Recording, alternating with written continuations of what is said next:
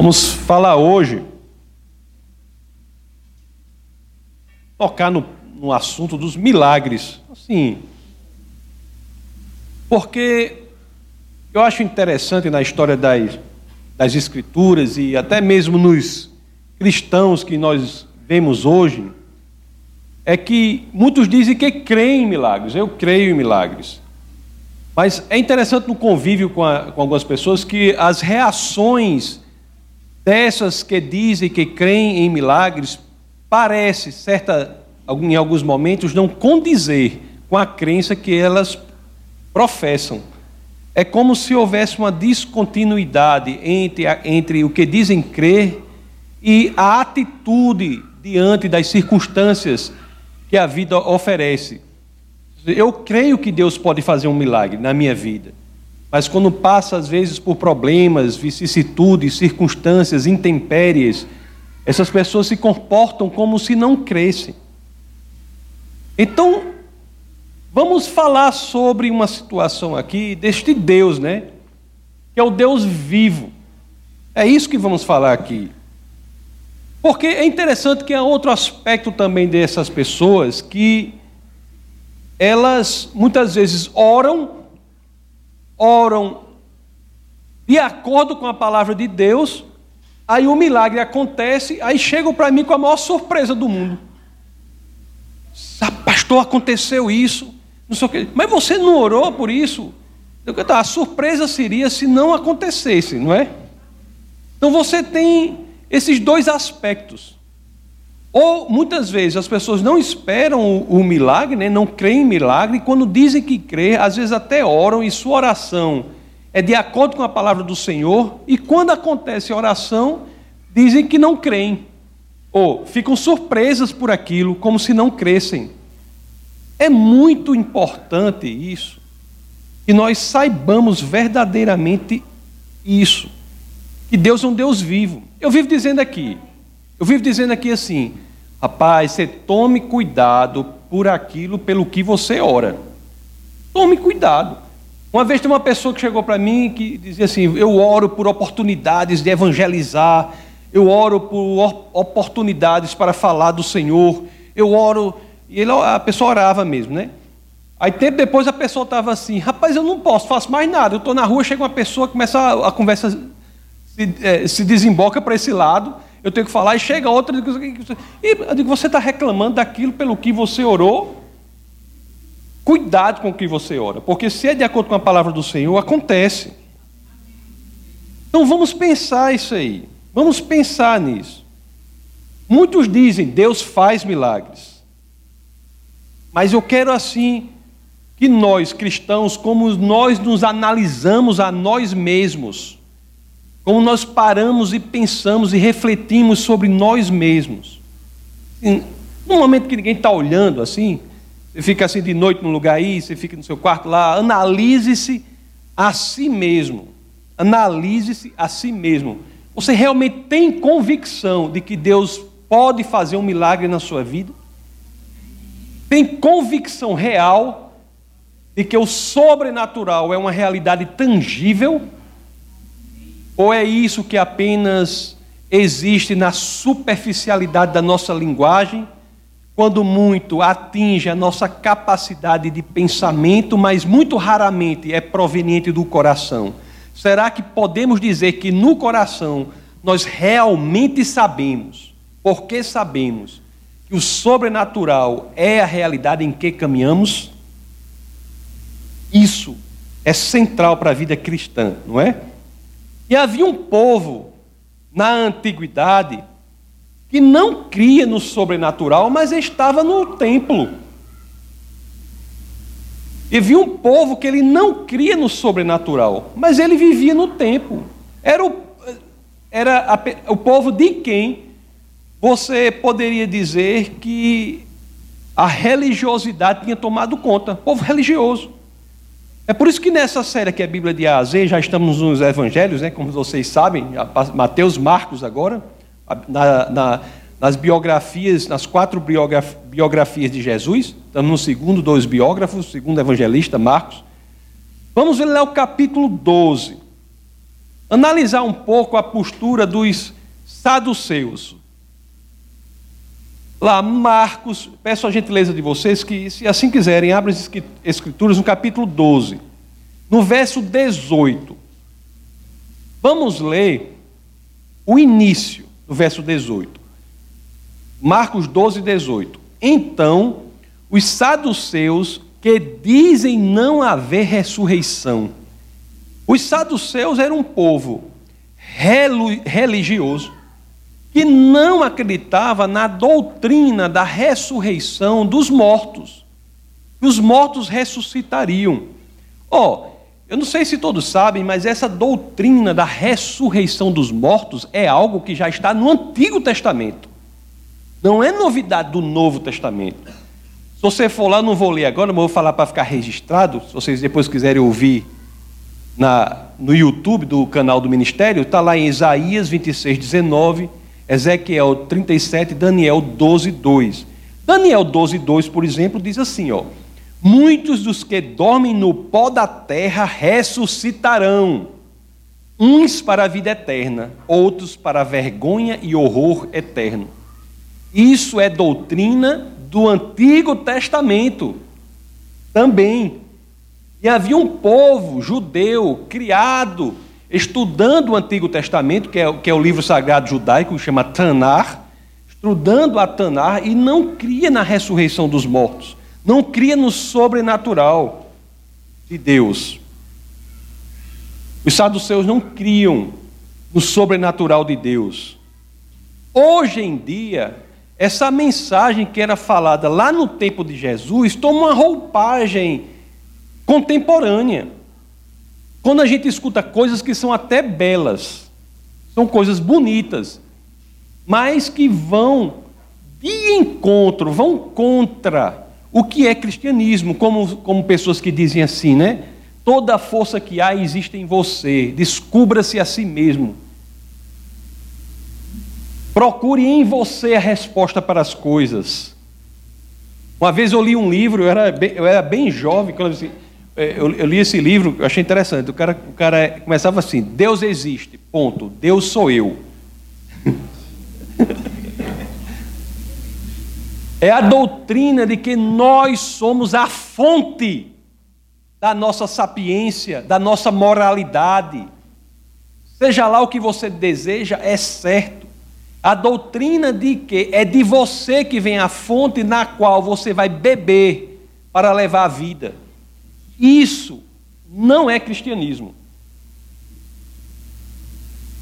Não é cristianismo. É negar que a fonte da nossa existência está fora de nós. E quando nos convertemos, é que esta fonte que é externa a nós, que vem viver em nós. Mas não se confunde conosco. O nosso poder está em Deus, em Cristo posso todas as coisas.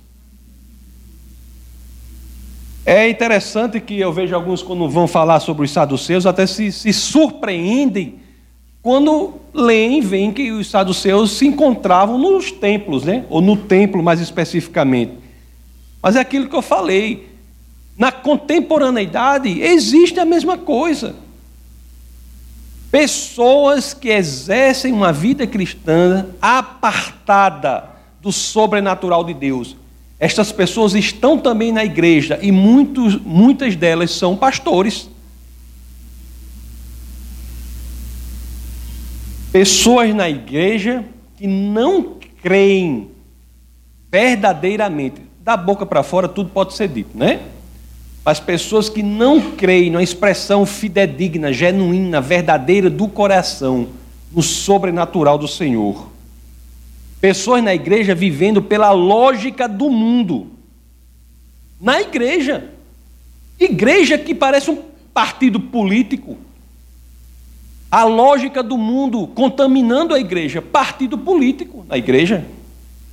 Dinheiro, ganância, prostituição, adultério, corrupção, dentro da igreja. Quando deveria ser a lógica da igreja que deve influenciar o mundo, não é o contrário. Quem são essas pessoas, meus queridos? nós devemos ter cuidado para, ao examinarmos a nós mesmos, não, para que não caiamos neste modelo e possamos ser eventualmente confundidos por saduceus do século 21. Não é verdade? Lá no capítulo 12 de Marcos, eles, os saduceus, vêm mais uma vez para desacreditar Jesus.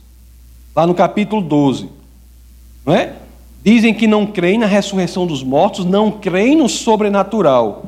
Aí utilizam um exemplo lá de uma, de uma mulher, que eu não vou me deter muito nesse exemplo, porque ia gastar muito tempo, mas é exemplo, ele usa um exemplo para dizer que a ressurreição dos mortos não existe. Ele, ela, o exemplo que ele diz é assim: porque tem uma lei lá que se a mulher está casada, o, o, ela ficar viúva, ela se casa com o irmão do, do, do marido que morreu.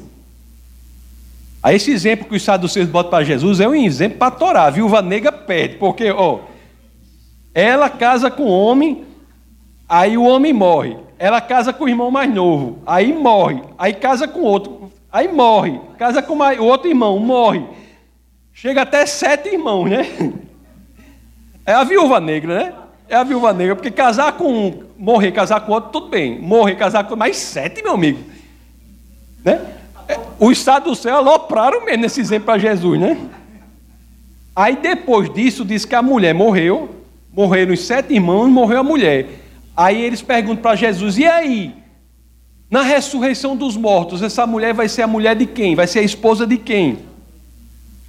É por isso que Jesus dá a resposta lá, né, em capítulo 12.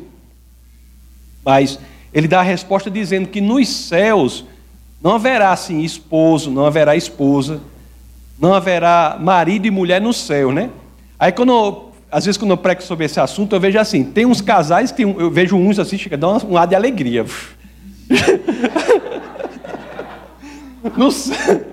Aí tem um que chega, dá um ar de alegria, né? Eu sabia que o era bom, né? Tem uns que dizem assim. Aí tem outros que são bem casados e acham ruim, né? Mas o que é importante é que tem uma promessa do Senhor que o que nos esperará lá é muito mais do que possamos imaginar, né? Será muito mais do que possamos imaginar a satisfação que teremos todos convivendo. Mas o que eu quero dizer é o seguinte: o que eu quero dizer para a pregação de hoje? Eu quero fazer uma pregação sobre essa mulher que casou com os sete irmãos. Ah, o título raceio, assim, a viúva, a viúva negra. Vai ser assim. Agora, o interessante é que Jesus identifica o porquê que os saduceus não estavam entendendo e compreendendo o sobrenatural de Deus. E lá no verso 24 do capítulo 12, ele identifica o porquê dessa falta de entendimento desses saduceus. Os saduceus eram um povo que não era maior do que os fariseus, por exemplo, mas era um povo muito influente. Tinha ascendência, numa, se é que eu posso falar assim, numa aristocracia judaica. E muitos deles faziam parte da Suprema Corte, do Sinédrio judeu. É um povo muito influente. Mas olhe só o que Jesus disse para esse povo altamente influente. E também Jesus era, como não poderia deixar de ser, corajoso. Falava a verdade. Então olhe só o que ele diz, Jesus diz, ó, não provém o vosso erro de não conhecerdes as escrituras, isto está falando para um, a classe dominante judaica, criada no estudo das Escrituras. Não provém o vosso erro de não conhecerdes as Escrituras, nem o poder de Deus. Olhe só que Jesus identifica o problema aí. E é interessante que essa igreja se organiza, curiosamente, não curiosamente, é, para ser esperado assim, né? Como nós temos o culto da palavra no domingo, cuja missão central é o crescimento do conhecimento da palavra de Deus, e às quartas-feiras, às 20 horas, nós temos o culto do Espírito, de crescimento em intimidade com o Espírito de Deus. São os dois pilares sobre os quais a verdadeira caminhada cristã deve ser construída: o conhecimento da palavra e o crescimento em intimidade com o Espírito do Senhor. E eram essas duas coisas que faltavam para os saduceus, segundo o diagnóstico daquele que não erra, Jesus de Nazaré. A falta de um desses pilares, do estudo profundo da palavra do Senhor, ou do crescimento em intimidade com o Espírito do Senhor, gera problemas sérios. Vocês sabem disso, traz erros profundos. Muitas vezes traz práticas de emocionalismos muito grandes em igrejas, não é? Igrejas cujo fundamento é a emoção. A emoção. Isso é um problema. Ou outro extremo de igrejas muito frias, qual é? O fundamento é. Aliás, tinha uma igreja dessa que tinha um, eu chamava o louvor da sobrancelha. Já ouviu falar o louvor da sobrancelha? A gente só podia louvar o Senhor com a sobrancelha. Tocava e você ficava assim. Só mexendo na sobrancelha, porque não podia levantar os braços nem nada. Então são os dois extremos. De um lado, você, se você não for no equilíbrio entre, esse, esse, entre esses dois pilares, de um lado, você tem um incentivo a orações que mais parecem aquelas cartas que, a gente, que as crianças fazem para Papai Noel, não é? Mas parecem aquelas cartas que as crianças fazem para Papai Noel. Pouco se distingue uma oração de uma carta daquela. Do outro lado, no outro extremo, você tem orações que mais parecem assim. Se fosse um livro de literatura, seria Confissões de um Masoquista. Não é? Pessoas que oram assim, ó oh, Senhor, eu que sou um verme rastejante que nada posso, né? Que não posso nem falar, mal abrir minha boca. Senhor, me, me testa, me prova, me coloca no chão. Você tem que ter um equilíbrio. O evangelho é a busca do equilíbrio. O equilíbrio entre o conhecimento profundo da palavra e a intimidade com o Espírito de Deus. Quer crer no sobrenatural de Deus, uma crença genuína, proveniente do coração, é isso que você quer. O que é que Deus diz? Invista tempo nessas duas coisas. Com crescer em conhecimento e em intimidade com o Senhor. Invista tempo em saber quem é Deus. Quem é Deus? Como é que nós podemos amar, nos relacionar, fazer aquele Senhor da nossa vida se não sabemos quem é a pessoa? Quem é Deus? Aliás, Aqui no Evangelho de Marcos 12, que é o texto base do nosso bate-papo de hoje, nós temos no verso 26 exatamente isso. Veja se não é. Olha o que Jesus diz.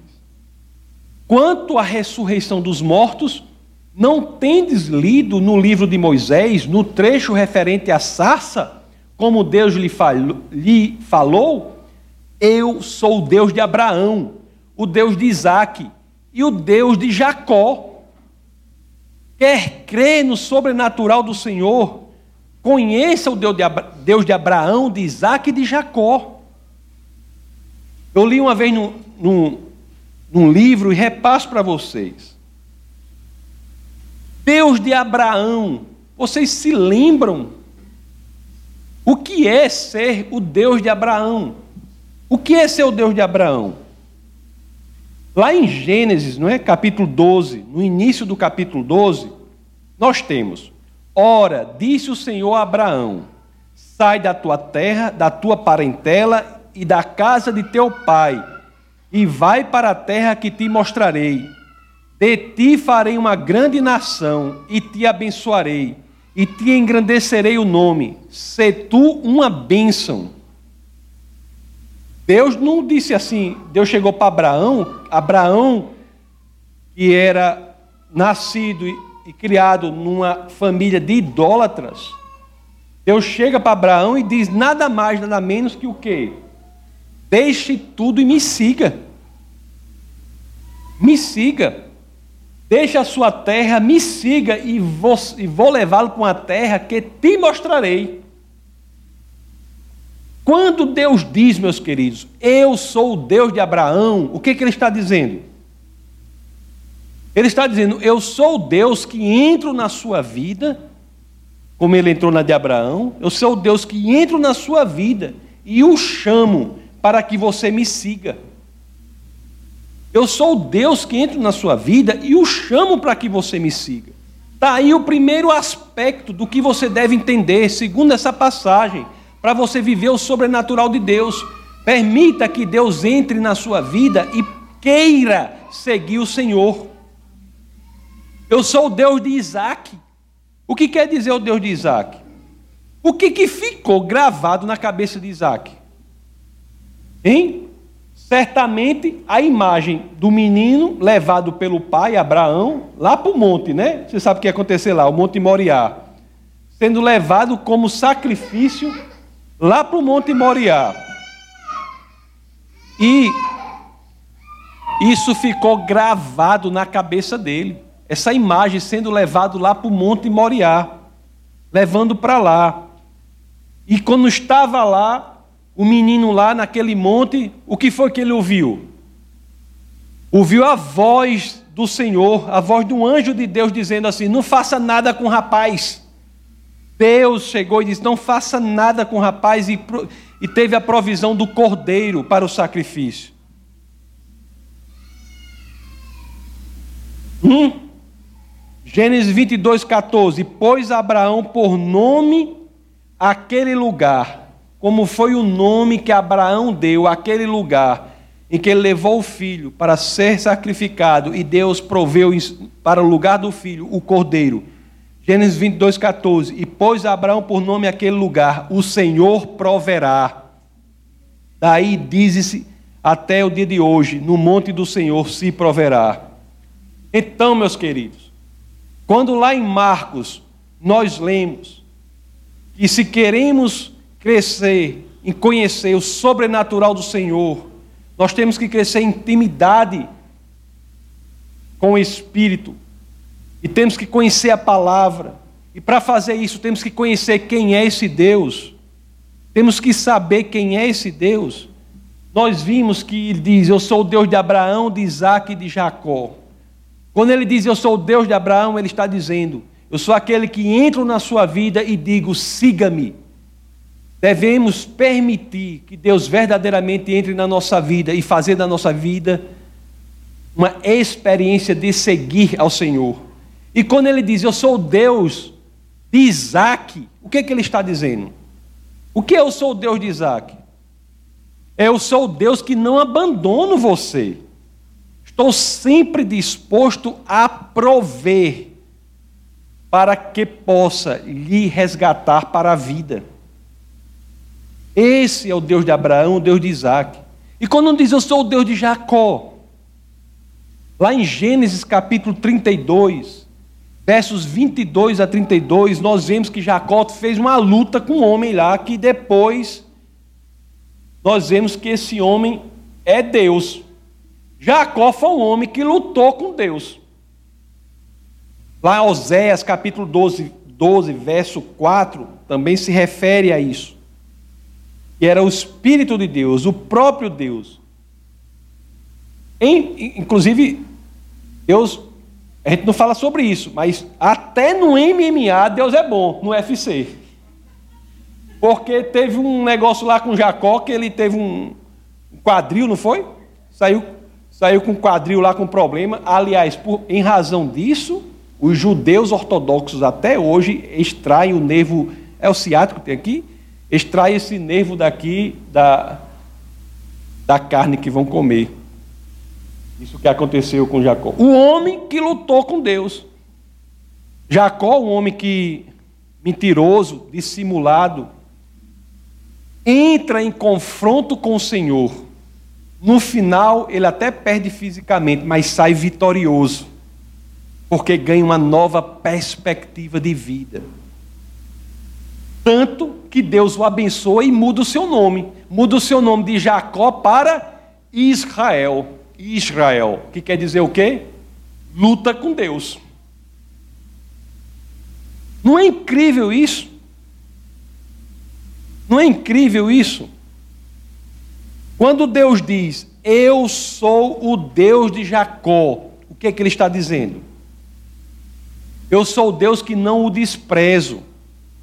Estou sempre disposto a me envolver na questão. Eu estou disposto a me envolver na questão. Eu estou disposto a entrar na batalha se você permitir, para que você tenha uma vida transformada. Não é um Deus super, extra, fora da gente, uma coisa inatingível que não tem interesse por a gente, não. É um Deus que se envolve pessoalmente na nossa batalha, se envolve pessoalmente nas nossas lutas. É um Deus que está disposto a se comprometer com o nosso problema. Nosso Deus, meus queridos, é o Deus de Abraão, é o Deus de Isaac, é o Deus de Jacó. O Deus que entra na nossa vida e o chama para segui-lo. O Deus que não nos abandona e está pronto para nos resgatar. O Deus que não nos despreza e se envolve pessoalmente, se assim quisermos, para que tenhamos a nossa vida radicalmente transformada.